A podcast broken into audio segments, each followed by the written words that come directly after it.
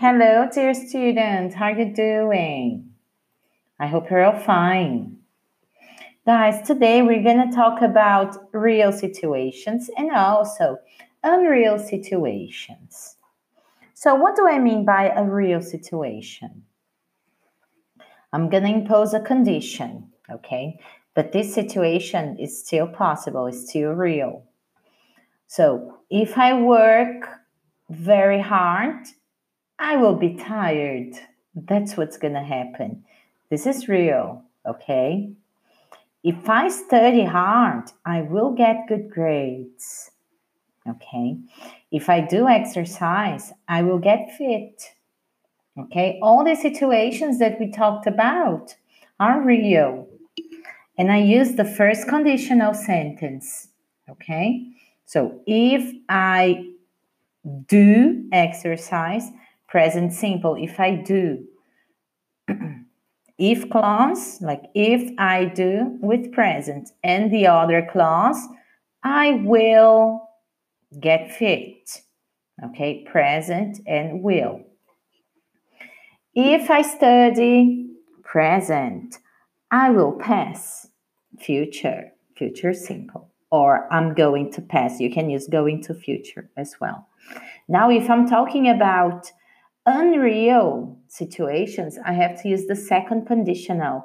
That's why I asked you in the lesson before uh, about some dile- dilemmas, okay? And then uh, I asked you, what would you do if you found a wallet? Some people answered, I would give it back to its owner. I would give it to the police. That's correct. Because we're hypothesizing. Okay, it's a hypothesis. What would you do if? So this is not real. This is a possibility. If something happened, okay? It can be real. So if you if you saw someone in a lot of pain, what would you do? These things can happen, but they haven't happened yet. Okay, so they're unreal.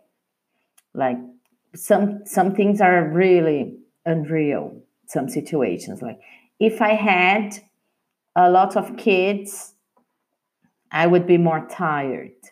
But I don't have. I have only one son, and still I'm tired. Not that much. Okay.